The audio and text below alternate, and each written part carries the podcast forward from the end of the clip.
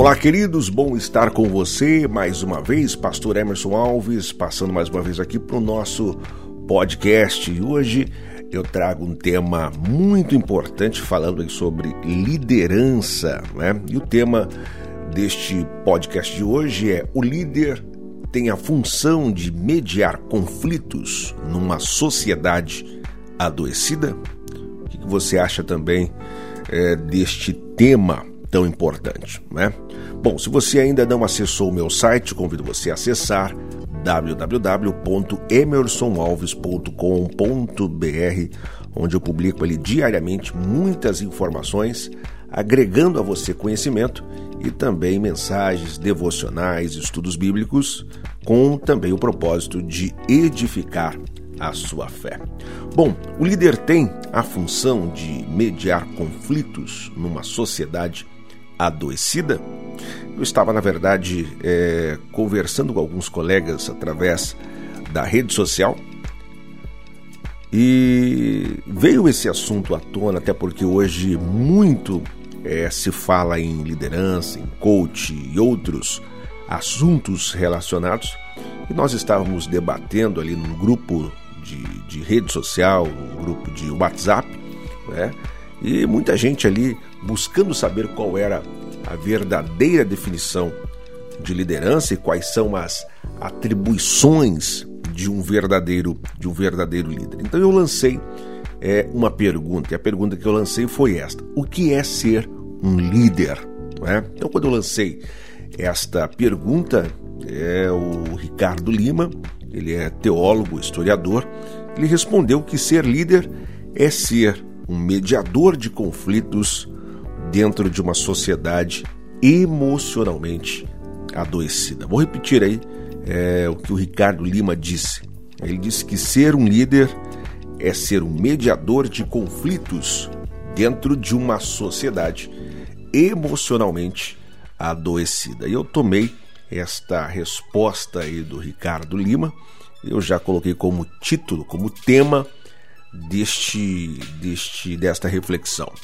Bom, Ricardo Lima ainda disse que estes conflitos podem ser externos, né, com terceiros, e também podem ser internos, dentro do próprio indivíduo. É, um outro participante do grupo, Gustavo Anderson, ele é advogado, ele disse que ser líder é saber entender os seus liderados, tratando os iguais como iguais e os desiguais como desiguais.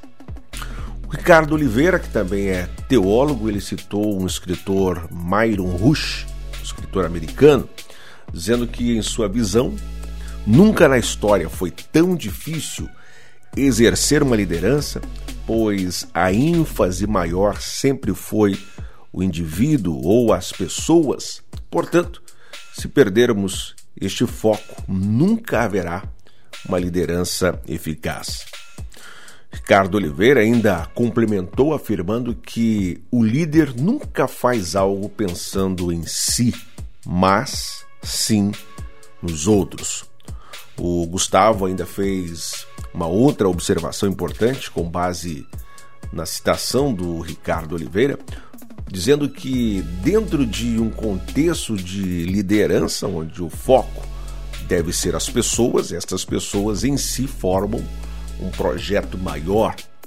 Então, nesse caso, você lidera pessoas que possuem um objetivo maior, um projeto a ser executado que, obviamente, não existiria sem estes indivíduos, disse ali o Dr. Gustavo. Ricardo Oliveira também confirmou que esta observação, dizendo ainda que o líder tem em mente o ato de conduzir pessoas, instruindo-as e orientando-as para que objetivos maiores sejam alcançados, tal como líder religioso. Também tive ali a participação do Bruno Guzmão, que também é acadêmico de teologia. Ele falou no grupo lembrando que existem vários tipos de líderes e várias formas de liderar. Num sentido operacional, Guzmão disse que liderar é delegar tarefas, estipular metas, atribuir diretrizes E num sentido ali interpessoal, incentivar, ajudar, apoiar, mentorear, incutir altruísmo. Novamente ali o advogado Gustavo fez outra observação, levando em conta o princípio da isonomia, fazendo uso ali daquela célebre frase: aos amigos os benefícios e aos inimigos o rigor, e questionou ao grupo como seria isso. É fácil liderar amigos? Não é? Gustavo ainda citou a ordem de Jesus a Judas, que o traiu. Vai e faz o que tem que ser feito. Porém, a Pedro, que também o traiu, de certa forma, mas tinha uma proximidade maior, uma amizade maior com o Mestre, e por isso teve o seu coração quebrantado e recebeu perdão para entender o ministério em sua vida.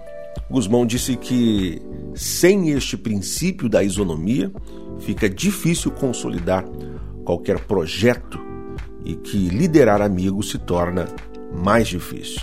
E por fim, encerrando esse debate aí pela rede social, pelo WhatsApp, Gustavo fez novos questionamentos dizendo assim: numa liderança eclesiástica, como é liderar amigos, famílias ou mesmo pessoas menos expressivas em nosso círculo social? Então que fica esta pergunta aí para você também e nós ficamos aí de nos encontrar num outro debate para nós darmos continuidade aí a este assunto aí tão tão importante. Bom, convido você a acessar aí o meu site, ali tem vasto material também de liderança, né, características de uma liderança bem-sucedida, é, liderança discipuladora. Nós teremos também no mês de agosto né, uma escola de liderança e louvor é, aqui no litoral do Paraná e convido você a participar conosco deste evento. Bom, acesse ali o meu site, tem muito conteúdo ali que certamente vai agregar conhecimento a você, também vai edificar a sua fé através de mensagens devocionais, estudos bíblicos, reflexões e muito conteúdo feito com qualidade, com amor, com carinho, para que você seja abençoado, tá certo? É, também aí será um prazer ter você me acompanhando pelas redes sociais, né?